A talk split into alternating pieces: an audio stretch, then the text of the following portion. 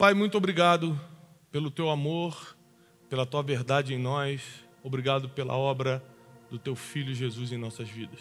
Fala conosco nesta manhã e nos mostra o caminho, o próximo passo, aquilo que vai nos levar para outro nível. Dependemos somente de ti. Em nome de Jesus. Amém. Pode tomar o seu assento, abra a sua Bíblia em 1 Coríntios, capítulo 1.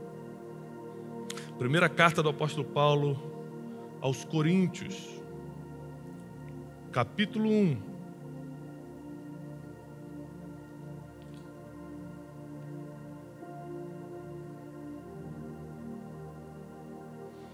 A partir do versículo 10. Olha o que o apóstolo Paulo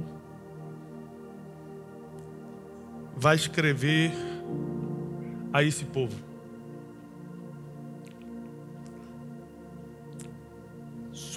Suplico-vos, queridos irmãos. É muito importante quando você lê a Bíblia você entender o sentido de cada palavra. O que é suplicar? O que é suplicar? É pedir? O que é suplicar? Me dá um sinônimo. Implorar. Muito bem. Muito bem. Às vezes você está vendo é, um, um, uma notícia no jornal e fala assim: o fulano suplicou pela vida, mas mesmo assim o cara não teve misericórdia, foi lá e matou. Ele implorou pela vida, suplicou. O apóstolo Paulo começa o versículo 10 falando o seguinte: Eu suplico, eu imploro. E quando é que você não pede, você implora? Quando é tão importante que não dá tempo para pedir, você vai direto para implorar. Você implora pelo amor de Deus. É quando é muito importante, é quando faz muita diferença para você. E ele deixa claro que ele está suplicando e fala: Eu suplico-vos, queridos irmãos, pelo nome do Senhor Jesus Cristo. Vamos nos colocar no lugar do apóstolo Paulo aqui. O cara já era de respeito, grande escritor, filósofo, apóstolo da igreja. Ele era o maior missionário de todos os tempos, estava encabeçando a abertura de igrejas em toda a Ásia Menor, Europa, estava abrindo tudo quanto é lugar. E ele escreve uma carta implorando em nome de Jesus. Assim, ó, suplico-vos, em nome do Senhor Jesus Cristo. Se hoje eu uso essa expressão dois mil anos depois, você entende que eu estou desesperado? Imagina dois mil anos atrás. O apóstolo Paulo falando, pelo amor de Deus, em nome de Jesus, eu estou implorando. Sabe o que ele vai implorar? Que vocês concordem uns com os outros no que falam. Ou seja, que vocês estejam em concordância naquilo que falam. A fim de que não haja entre vós divisões. Geralmente as divisões entre um povo, um grupo que deveria estar unido, começa pelo que fala. E a gente fala, a boca fala do que o coração está. Então a matemática é essa aqui, ó. O nosso coração se enche pelo que a gente vê e escuta. audição e visão determinam o que, está, o que enche o nosso coração. Aquilo que você vê e escuta o tempo todo, manda informação, manda é, toda, todo o conteúdo do seu coração. E do que o seu coração está cheio, você acaba falando. E o que você fala provoca as divisões. Está comigo aqui? O apóstolo fala assim: Eu imploro, em nome de Jesus, que vocês comecem a concordar, se ponham em acordo no que falam. Ou seja, que vocês comecem a ver e escutar a mesma coisa, para ter o mesmo sentimento no coração e quando forem falar, falarem a mesma coisa. Então, o apóstolo está falando: se vocês, cada um escuta uma coisa, cada um vê uma coisa, cada um tem um sentimento diferente no coração, na hora de falar, cada um vai falar uma coisa. Eu posso puxar vários assuntos polêmicos aqui, que agora cada um vai ter uma opinião diferente, ou seja, nós estamos aqui, no mesmo ambiente. Acredito que todos ou quase todos seguem o mesmo Deus, querem a mesma coisa, mas existem coisas que nos dividem. Existem assuntos que se eu puxar agora, falo, opa, eu não. Não, você sim, eu não. Aí começa a dividir. Por quê? Porque Porque apesar de nós termos a mesma crença, a gente escuta e vê coisas diferentes a vida toda. Então o meu coração está cheio de uma coisa que o teu coração não está, o coração dela está cheio de uma coisa que o dela que não está, e por aí vai. Então na hora de falar, tem discordância. Na hora de falar, tem divisão. E Jesus fala em Mateus que o reino dividido não pode subsistir. E ele, quando está explicando isso, ele está falando o seguinte: estavam acusando ele dele ser diabo, dele ser Beuzebu. Você imagina, se acusar o homem mais perfeito do mundo, mais santo, irrepreensível, de ser diabo, imagina que vão acusar a gente, que erra. A gente erra mesmo. E tem ser humano que faz até concorrência com o diabo. Tem ser humano que é tão ruim que o diabo olha assim, rapaz, trabalho bonito, hein? Eu vou me aposentar um tempo, vou deixar você trabalhando, que está melhor do que eu. Né? E uma coisa interessante dessa passagem é que Paulo começa suplicando para que eles concordem no que falem, no que falam, para que não haja divisões, porque o reino dividido não vai subsistir, ou seja, não vai ficar de pé. Você quer saber se uma empresa vai dar certo? É ver se eles veem e escutam a mesma coisa, têm o mesmo sentimento no coração e acabam falando a mesma coisa. Essa empresa vai para frente. Pode não ter resultado hoje, é questão de tempo para arrebentar no mercado. Quer ver se uma família vai para frente, se um casamento vai dar certo? É que o marido e a mulher veem a mesma coisa, escutam a mesma coisa, enchem o coração do mesmo sentimento e quando falam, eles estão em concordância. Geralmente, quando o homem está numa vibe, a mulher está na outro, no outro pensamento, é porque eles estão vendo coisas diferentes, escutando coisas diferentes. É por isso que quando eu faço um curso, quando eu vou numa conferência, eu levo a Janine comigo, minha esposa. Porque senão eu volto todo, olha, nós vamos começar agora a fazer tal coisa, porque eu estou empolgado, porque eu acabei de voltar de uma conferência de três dias, escutando um monte de coisa. E ela falou assim: peraí, eu estou cheio de criança para criar aqui, você vai inventar história. Não. Mas se ela foi comigo, ela volta com o mesmo sentimento. E quando a gente fala, a gente fala em concordância. Então por que tem tanta divisão entre nós, que deveríamos ser um só povo? Porque a gente fica a vida toda escutando e vendo coisas diferentes. Nós não temos a mesma fonte. Se tivéssemos a mesma fonte, escutaríamos e ouviríamos as mesmas coisas, nosso coração seria alimentado do mesmo sentimento e na hora de falarmos, falaríamos em concordância. Mas o apóstolo Paulo vai complicar mais ainda. Estou lendo na versão King James atualizada. Antes, sejais totalmente unidos, sob uma mesma disposição mental e no mesmo parecer. Aqui fica bem mais difícil. Que o apóstolo Paulo está implorando em nome de Jesus que a gente seja totalmente unido, tenha a mesma disposição mental, muito difícil, e tenha o mesmo parecer, mais difícil ainda. Por que é mais difícil ainda? Porque, por exemplo, eu, eu trago uma pessoa que nós somos do mesmo grupo, seja uma empresa, uma igreja, um grupo de trabalho, nós somos o mesmo grupo aqui, todo mundo está todo dia juntos. Aí eu trago uma pessoa que não trabalhou que vocês trabalharam o tempo todo, essa pessoa está arrebentada fazendo um monte de besteira na rua, e aí estava é, usando droga, se prostituindo, fazendo um monte de besteira, eu pego essa pessoa, trago para dentro, coloco na mesma posição que vocês estão. Primeira coisa que vai acontecer, vai ter um grupo que vai se revoltar. Eu falo assim, estou fazendo tudo certinho. Essa pessoa chega aqui toda arrebentada, levou a vida que queria, agora vai estar aqui junto comigo na mesma posição. É igual o irmão mais velho do filho pródigo. Peraí, eu fiz tudo certo, ele que sai e se rebela. Ele que gasta o dinheiro, quando volta, vai ser recebido igual eu sou recebido? É, essa é a, é a revolta do irmão mais velho, do filho pródigo. E a gente às vezes é assim. A gente não consegue aceitar a mudança dos outros. Mas por que uns se rebelaram e a pessoa que trouxe achou que ele deveria estar ali? Provavelmente essa pessoa que trouxe foi muito perdoada. E a Bíblia diz que quem é muito perdoado, muito ama. Então, quanto maior foi o seu pecado, o seu erro no passado, e maior foi o perdão de Deus por você, ou para você, maior é o seu amor.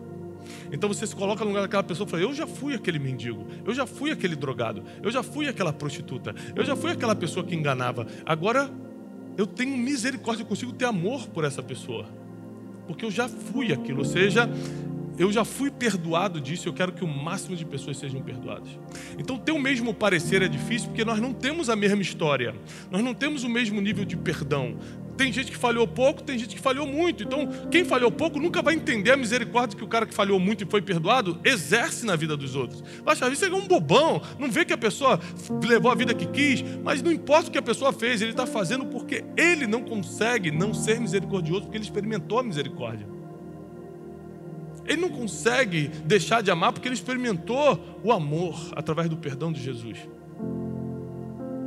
Então é muito difícil ter o mesmo parecer, porque mentalmente, psicologicamente falando, nós temos registros mentais diferentes. Nós pensamos diferente, nós tivemos experiências de vida diferentes. Como nós teremos o mesmo parecer? É muito difícil o que o apóstolo Paulo está pedindo aqui. Ele quer que a gente seja unido em tudo, é muito difícil. Tem gente que está aqui que acha que ganhar muito dinheiro é pecado. Tem gente que acha, não, ganhar dinheiro é prosperidade do céu. Como é que a gente vai ser unido em tudo se a gente não consegue nem concordar em aspectos que a Bíblia fala o tempo todo? Vamos conversar sobre salvação. Como é que é salvação? Morre e vai para onde? Cada um que entende da Bíblia vai ter uma teoria diferente. Jesus vai vir das nuvens ou a gente vai morrer, vai ser arrebatado? E cada um vai ter uma teoria diferente. A gente não consegue nem sequer concordar nas coisas mais recorrentes da Bíblia. Falar em línguas pode ou já é coisa do passado? Existem profetas nos dias de hoje ou profetas é só da Bíblia? Nós vamos ficar discordando aqui, cada um vai ficar falando uma coisa. A gente pode ir para coisas mais naturais também. Pode segundo casamento ou não pode? Porque a Bíblia diz isso, porque a Bíblia diz aquilo. Pode ou não pode? Vamos ficar aqui discutindo o dia todo, cada um dando um parecer diferente, sim ou não? Como é que pode a gente ter uma só fonte e termos parecer diferente e não sermos unidos e estarmos em discordância quando falamos? Ah, já sei. Porque, na verdade, a palavra não tem sido a nossa fonte. Ela tem sido só um, um livro de consulta. Não tem sido GPS, tem sido só uma consulta. Deixa eu dar uma consultada para ver se pode. Porque se fosse a fonte do que a gente escuta, do que a gente vê, todos aqui estariam pensando iguais. E ninguém, a Bíblia diz que ninguém consegue impedir um povo que pensa igual. Ninguém. Seríamos invencíveis. Atos capítulo 4, versículo 31 e 32 diz assim. Atos capítulo 4, 31 e 32, vou ler na versão NVI agora. Depois de orarem, tremeu o lugar em que estavam reunidos. Todos ficaram cheios do Espírito Santo. Anunciavam corajosamente a palavra de Deus da multidão dos que creram, uma só era a mente e o coração. De todo mundo que creu, todo mundo tinha a mesma mente, ou seja, os mesmos pensamentos e as mesmas intenções, coração. Coração aqui está falando de intenção, mente está falando de pensamentos. Imagina você ter uma multidão de pessoas que pensam igual e têm as mesmas intenções. Intenção do coração é uma coisa que ninguém consegue saber, somente Deus. Eu não sei qual é a intenção do seu coração. Você pode, com as suas atitudes, demonstrar uma coisa, mas a intenção do seu coração é completamente diferente. E a Bíblia diz que esses homens e mulheres, essa multidão, tinha o mesmo pensamento, a mesma mente e o mesmo coração, a mesma intenção. Mas por quê? Porque antes, nós lemos eles foram cheios do Espírito Santo. Só tem duas formas que eu vou falar, é muito duro. E você precisa decidir sua vida hoje. Porque depois que a informação chega, você sai do tempo da ignorância.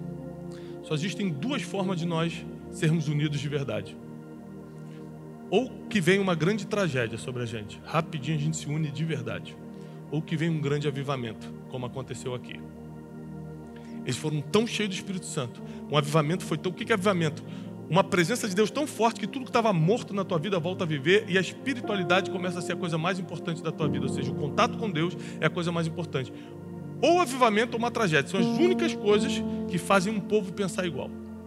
Todo mundo aqui pode ter posições políticas diferentes, posições sobre a sociedade diferentes. Se caiu o teto, caiu, explodiu tudo, não tem mais para onde ir, todo mundo se une e tenta sobreviver. A raça humana é assim. Mas será que a gente vai ter que esperar uma tragédia acontecer para a gente começar a pensar igual? Será que nós vamos ter que nos submeter a um desastre para a gente começar a ter o mesmo pensamento, a mesma intenção? Porque aqui em Atos 4, 31, 32, como eu li, eles não precisaram de uma tragédia. Eles só foram cheios do Espírito Santo. Eles experimentaram o dia de Pentecostes, eles, eles, a, a, a, experimentaram a presença de Deus fora do comum. Isso fez com que eles começassem a não achar o que eles tinham deles mesmos. O versículo termina assim: ó, ninguém considerava unicamente sua coisa alguma que possuía, mas compartilhavam tudo o que tinham. Ou seja, quando você pensa igual, quando você tem a mesma intenção, os interesses diminuem. Então o que eu tenho, o que você tem, já não faz diferença. Se você tem um carro bom e eu não tenho, não faz diferença, eu não me afeto com isso. Porque a intenção do meu coração é tão boa que o que eu tenho eu quero compartilhar, o que você tem você compartilha. Se eu tenho uma, um pensamento diferente do seu, porque eu tive uma história diferente, porque eu vivi traumas diferentes, eu vou respeitar o seu pensamento e vou tentar achar por que você pensa assim, por que eu estou pensando assim, até a gente chegar no denominador comum. Isso acontece muito em casamentos saudáveis. Casamento saudável você não pensa igual o tempo todo, não, mas você chega a um denominador comum através das conversas. Não, acho que tem que ser assim, não, acho que tem que ser assado. Puxa, mas olha como é que eu fui criado, olha como é que você foi criado, não sei o quê. Pá, pá. Até hoje, eu tenho 17 anos de casado, minha esposa me chama para uma DR, é DR que se fala, né? Ela me chama para discutir assim a relação e tal. Ela fala coisas que eu não tinha percebido. 17 anos de casado, tem coisas que o homem não percebe. Ela, essa semana ela veio conversar comigo, me deu umas orientações, ó, oh, você tem que estar mais atento com isso, cuidado com aquilo e tal. E a gente pensava diferente, depois de 17 anos juntos, sobre um assunto que a gente se acertou essa semana, você acredita? Porque às vezes a gente não vai conseguir ter o mesmo pensamento sempre, mas a gente vai se alinhar antes de falar. Então, qualquer pergunta que você faça em público, para mim ou para minha esposa, se eu estiver dando uma entrevista na TV, a gente vai sempre responder a mesma coisa a gente tem o mesmo posicionamento. A gente tem o mesmo pensamento sobre a vida. A gente tem o mesmo pensamento sobre dinheiro, sobre filho, sobre Deus, sobre eternidade, sobre prioridade. Não somos perfeitos. Como eu falei, essa semana a gente estava se acertando no assunto ainda. Não somos perfeitos, não. Mas nas coisas mais importantes da vida a gente já definiu que a gente pensa assim. Nós dois pensamos assim. Ou seja, quando vocês pensam igual, quando tem o mesmo pensamento, a mesma intenção, a chance desse grupo dar certo é maior. Do casamento dar certo, da empresa dar certo, de um grupo religioso, de uma igreja, de um. qualquer coisa dar certo, de um grupo de amigos. Imagina um grupo de amigos que cada um tem uma intenção diferente. Um quer se dar bem porque conhece o fulano, ele pode apresentar o ciclano.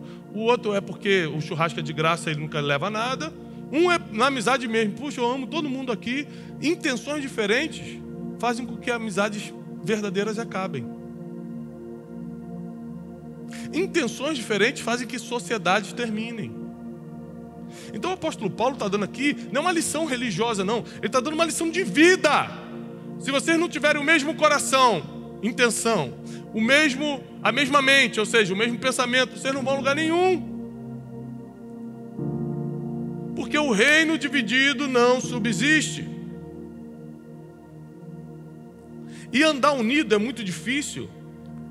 Porque você vai ter que ceder muitas coisas, você vai ter que aturar muitas coisas. Recentemente eu fiz uma viagem e dividi quarto com dois amigos. Depois que a gente vai ficando velho, você vai odiando dividir quarto. Eu lembro que eu ia para retiro da igreja e ficava 30 pessoas no mesmo quarto, cabia quatro. Não reclamava, achava, é legal, todo mundo junto. Você vai ficando mais velho, você vai ficando chato. Por quê? O cara escova o dente e deixa tudo. A mesma pia para todo mundo e tal. No segundo dia que a gente estava dividindo, chamei os meus dois amigos. Um está aqui, está disfarçando ali e está ali já. Falei, gente, sente aqui, vamos conversar. A partir de hoje, a gente vai ficar uma semana juntos aqui. A gente estava numa viagem. Os amados vão fazer xixi sentado. Combinado? Não é porque. Porque, filho, só tem a gente aqui nessa casa. Não tem ninguém para limpar. Quando for escovar o dente, você vai, vai fechar a sua pasta de dente. Você vai pegar um, um, um papel e vai enxugar a, a pia. E fui ensinando para eles. Outra coisa, acabou, vai trocar de roupa, dobra a sua roupa, já deixa tudo organizado na mala. Não deixa a roupa solta na casa. Aí eu lembro minha mãe falando isso para mim quando era criança, eu não fazia. Agora eu estou tendo que ser mãe dos outros. Mas por quê? Para a convivência ser suportável, vamos ter que colocar regra. Vou repetir. Para a convivência ser suportável, a gente vai ter que colocar regra. Então, é constrangedor ter que chamar os caras e falar: oh, irmão, faz o seguinte, como você tem problema de mira, faz sentado. Mas só que é melhor do que a gente brigar daqui a três dias, eu, eu tá de saco cheio, eu pegar e ir para outro lugar e a gente ficar brigado por causa de bobeira. Então, vamos fazer assim? Vamos, concordo? Concordo. Pronto, resolveu. Ah, na hora de, de lavar, de comer, a gente pedia comida, ou fazia, e a gente organizava. Quem lavava a louça, quem fazia comida eram três homens. Então, geralmente eu cozinhava, e eles dois lavavam a louça e guardavam tudo. Então tudo foi combinado para a gente ter um relacionamento sete dias saudável. Mas se nós tivéssemos pensamentos, posições diferentes, cada um vem com a sua cultura, cada um vem com a sua mania. Agora eu entendo como é que as mulheres sofrem. O cara toma banho, larga a toalha no meio do outro quarto do outro cara e fala assim: peraí, peraí, meu querido, pega a sua toalha, leva lá para o seu quartinho, o que está acontecendo contigo? As mulheres sofrem. Agora estou do lado de vocês. Depois de conviver com o homem, eu vi que vocês tinham razão. Falei, qual é a dificuldade de pegar a toalha molhada, meu filhinho? Esticar. Nós vamos ficar sete dias nesse negócio aqui, não dá para estourar a casa. Então existem coisas que precisam ser combinadas, existem coisas que precisam ser acertadas. Existem coisas que você passa pelo constrangimento de sentar e conversar, mas também resolve. Melhor do que fugir do constrangimento e ficar a vida toda sofrendo. Então eu sei que conviver em grupo é muito difícil. Conviver em grupo é muito difícil. É por isso que no mundo de hoje a gente sempre vai preferir estar sozinho. A internet faz isso com a gente. Botou no celular. Antigamente era o computador e você dividia o computador com todo mundo da casa. Agora cada um tem seu celular. O mundo está levando a gente a pensar sozinho, fazer sozinho, viver sozinho. O apóstolo Paulo fala: não, não, não. Sejam unidos em tudo. Compartilhem das mesmas coisas mas tem uma somente e um só coração. Porque aí nada vai ser impossível para vocês. Aí o negócio de vocês vai prosperar. Aí a família não vai se abalar diante das dificuldades. Aí teu ministério, a tua vida espiritual vai decolar. Aí as coisas vão começar a acontecer. Porque você pensa igual. Você tem a mesma intenção. Você luta para ficar unido. Tem gente que quando vê a dificuldade já, já sai fora para ficar separado. Por exemplo, eu confesso que eu pensei quando eu, no primeiro dia que eu vi a confusão que era estar com três homens em casa, eu falei assim: eu vou para um outro lugar. Eu alugo um quarto num outro, hotel e vou embora. Porque era. Um, a, a, gente alugou uma casinha, né? Uma, uma, aquelas casas de aluguel. Eu falei, eu vou para um quarto de hotel e acabou. Eu falei, peraí. Mas e a parte boa de estar unido? Jantar junto, rir, conversar, colocar o assunto em dia. Tem gente abrindo mão da parte boa porque não consegue lidar com a parte difícil. O casamento é muito difícil, mas só lidando com as coisas difíceis você vai curtir a parte boa do casamento. Ter amizade é muito difícil. A pessoa às vezes não corresponde no nível que você quer, que você precisa. Mas só lidando com as coisas difíceis da amizade você consegue lidar com as coisas boas depois. Porque toda recompensa exige um esforço. E o apóstolo Paulo está ensinando isso claramente para a gente. Mateus 12, 25 a 30. Eu quero ler todo Mateus 12, 25 a 30. Jesus, porém, conhecendo os seus pensamentos, disse-lhes: Todo reino dividido contra si mesmo é devastado. Todo reino dividido contra si mesmo é devastado. Então, sua empresa, sua família, sua igreja, seu grupo de amigos, todo reino que se divide é devastado, não tem chance nenhuma. Como é que funcionam as guerras? Você já viu muito filme de guerra na TV? Eles tentam, eles fazem de tudo para mandar um espião. Qual o trabalho do outro país? Mandar um espião. Precisa de uma erva daninha para ir dividindo o reino, para ir jogando informações diferentes, para um discordar da posição do coronel, para o outro dizer que o general está pensando diferente. Ou seja, se tiver discordância, entra a divisão e a chance de derrota é muito grande. Então, nosso esforço, a partir de hoje, tem que ser viver unidos, em concordância, para que nós não sejamos devastados. E toda cidade ou casa dividida contra si mesmo não fica de pé. Se Satanás expulsa Satanás, está dividido contra si mesmo. Porque aqui é aquele, aquela passagem que eu estava explicando para vocês, chamaram Jesus de Beuzebu, porque ele expulsou um demônio, falou assim: Isso aí está expulsando demônio em nome do demônio. Jesus falou: Peraí, o demônio está expulsando demônio? Deixa eu explicar uma coisa para vocês. Aí ele começa a contar essa história aqui. Olha o que, que ele fala: Se eu expulso os demônios por Beuzebu, por quem os expulso então vossos filhos? Portanto, eles mesmos serão os vossos juízes. Mas se eu expulso os demônios pelo Espírito de Deus, logo é chegado a vós o reino de Deus. Ou como pode alguém entrar na casa do homem valente e furtar os seus bens, se primeiro não manietar o valente, saqueando então a sua casa?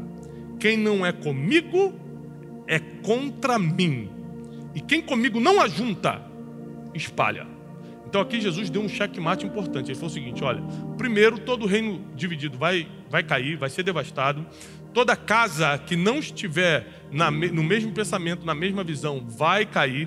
Toda amizade, todo casamento, toda sociedade, toda empresa que não tiver com uma mente, com um coração, seja, estiver com divisão de pensamento, vai dar errado.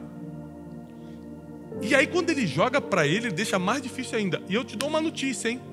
Se você não ajunta comigo, você está espalhando.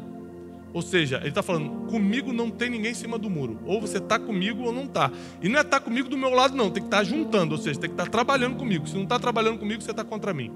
Aqui, Jesus já, no auge da sua sabedoria, ele já fala o seguinte: para estar comigo, tem que mostrar que está.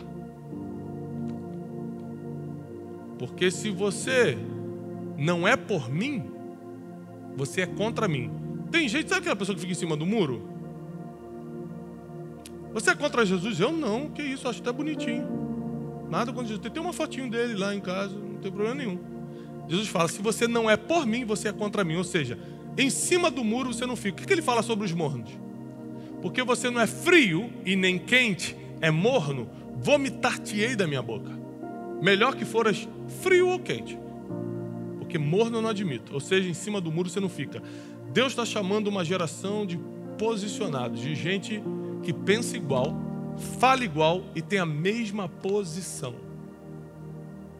Então, se nós representamos a mesma família, a família do reino de Deus, se nós representamos a mesma casa, a casa de Deus, se nós estamos na, na mesma, no mesmo empreendimento aqui na terra, que é a salvação dos perdidos, que é a divulgação do Evangelho, nós éramos para estarmos escutando as mesmas coisas, ouvindo, vendo as mesmas coisas, com a mesma intenção no coração, falando igual, pensando igual, escolhendo igual, tendo o mesmo parecer e ajuntando junto com aquele que nos chamou para trabalhar. Então, essa é uma mensagem de alerta. Porque não dá para dizer que é do reino de Deus sem estar juntando com Deus. Porque não dá para dizer que pertence à família de Deus pensando diferente. Ah, eu tenho a minha própria opinião. Então, monta a sua religião. Aí você passa a sua opinião para todo mundo, não tem problema. Inclusive vivemos num país democrático. No reino de Deus, nós não temos opinião, a gente vive pelo que já está escrito. No reino de Deus, o que eu acho, não importa. O que está escrito importa. Quer fazer parte dessa família? Quer fazer parte desse exército que é mais do que vencedor, como diz a palavra? é ter que pensar igual, falar igual, ter a mesma intenção do coração. Todo mundo que se aproxima de mim, na minha equipe, ou quem começa uma nova amizade comigo, começa a ir na minha casa, alguma coisa assim, eu já explico como eu sou. eu falo, querido, nós estamos começando amizade, ou você está começando uma sociedade comigo, ou você está virando meu amigo, ou você está trabalhando comigo agora, saiba que eu nunca vou me aproximar de você por dinheiro. Eu já deixo claro. Ou seja, toda vez que eu te propor alguma coisa, eu nunca estou pensando em ganhar em cima de você. Eu deixo claro isso no primeiro dia. Eu vou revelando as intenções no meu coração e falo para ele: agora, se você quiser ser meu amigo, aí eu falo várias intenções no meu coração, não só essa, estou te dando um exemplo dessa. Você tem que ter as mesmas intenções. Se você não tem, deixa claro comigo agora. Por exemplo, você tem alguma intenção de ganhar em cima de mim, me explica. Porque às vezes a gente faz negócio e não vira amigo. Não tem problema. A gente vai continuar se falando, só que eu entendo que você quer ganhar, então a gente vai fazer um negócio. Eu não posso deixar você entrar na minha vida como amigo e você, na verdade, só quer ganhar em cima. E não tem problema, negócio é negócio, mas deixa claro que é um negócio. Então, dificilmente uma amizade minha desanda ou um relacionamento de trabalho desanda, porque todo mundo sabe quais são as minhas intenções e eu espero as mesmas intenções das pessoas. E eu acredito que nós estamos vivendo um tempo, nós estamos chegando num tempo agora, em que Deus está preparando o povo dele para pensar igual, falar igual. E o que, que nós lemos em Atos 4, 31, 32? Que eles começaram a ter uma somente um coração depois que eles saíram de um movimento muito forte do Espírito Santo, um avivamento, que foi o Pentecoste. Ou seja, ou a tragédia nos une, ou o avivamento. Eu prefiro o avivamento, sofre menos. Eu prefiro a presença de Deus, sofre menos. Não é fácil buscar a presença de Deus mas sofre menos do que uma tragédia. E leva a gente para uma unidade. Então, eu tenho chegado à conclusão que para a gente viver o que nenhum olho viu aqui na terra, nem o ouvido ouviu, e nem jamais entrou no coração do ser humano, que é aquilo que Deus tem preparado para aqueles que o amam, para a gente viver isso, a gente precisa estar cada vez mais juntos. Porque cada vez que a gente anda junto, a gente começa a pensar mais parecido. Você já viu que, é, ó, por exemplo, meu filho chegou em casa semana passada dizendo que é Corinthians. falei, que isso? Como é que o inimigo está te influenciando dessa forma? Eu falei, por que você é Corinthians, filho? Ele falou, pai, todos meus amigos da escola são, na hora de dividir o time da escola e tal. Eu comecei a perceber que ele está andando com muito corintiano. Por isso que eu estou mudando ele de escola agora. Tô brincando. Fui no jogo do Corinthians esses dias aí. Foi bom. E levei ele, inclusive. Levei o José. E o meio que você vive, você acaba pensando parecido. Então ele não tinha uma opinião formada sobre time ainda, começou a formar por causa do meio que estava vivendo. Tem gente que não gostava de café, começa a trabalhar no escritório que todo mundo bebe café toda hora. Chega uma hora que você começa a beber e fala, pô, tô adorando esse negócio, tô viciado em café.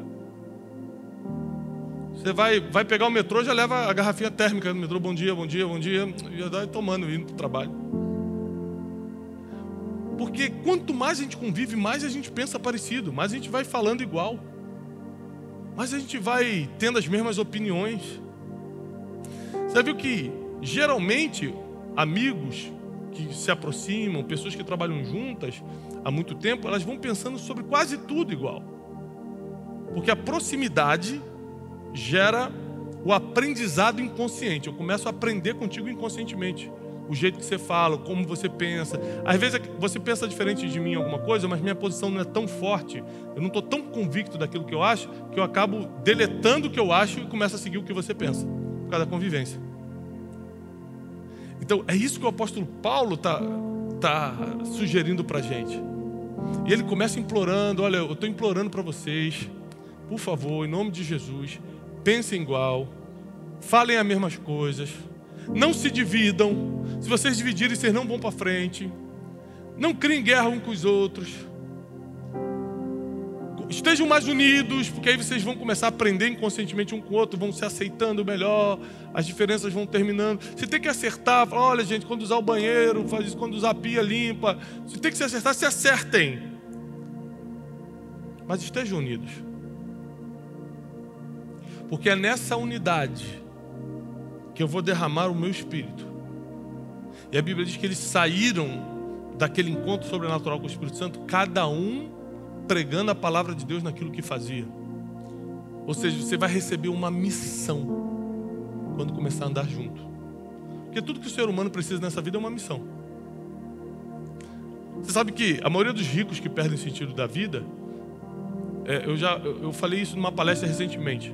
Quem se mata mais, quem tira mais a própria vida, suicídio, pobre ou rico? Quando, qual foi o último? Você tem dúvida? Então vamos lá. Qual foi a última matéria que você viu?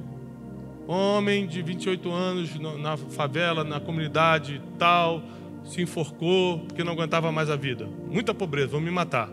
Você já viu essa reportagem? Não. Engraçado, né? Porque você nunca viu. E o homem no condomínio, rico, com carro importado e tal, se dá um tiro na cabeça. Já viu? No condomínio de luxo? No apartamento de luxo? Um monte. Você sabe qual é a grande diferença? O pobre sempre tem uma missão. O que faz a gente sentir-se vivo e querer viver é a missão. E geralmente, se o cara não, se o, o pobre que eu estou falando financeiramente, no caso, não de mente, o financeiro que não tem como tocar a vida ainda, ele no mínimo, se ele não tem uma missão de vida, ele tem a missão de sobreviver. Ele já pensa o seguinte: eu preciso ganhar mais 100 essa, essa semana. Essa, esse lance de eu preciso de mais 50, eu preciso, eu tenho que comprar uma roupinha no Natal, eu tenho, e faz o cara ficar 40 anos sem pensar em se matar. É o cara que tem tudo, perde a missão. Quando perde a missão, ele fala: minha vida não vale a pena.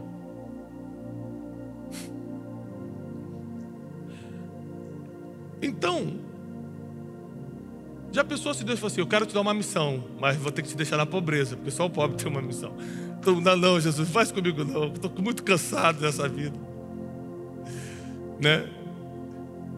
Uma vez eu vi um carro passando e estava escrito assim, naqueles adesivos de carro: Eu queria ser pobre um dia, porque todo dia está difícil. É, e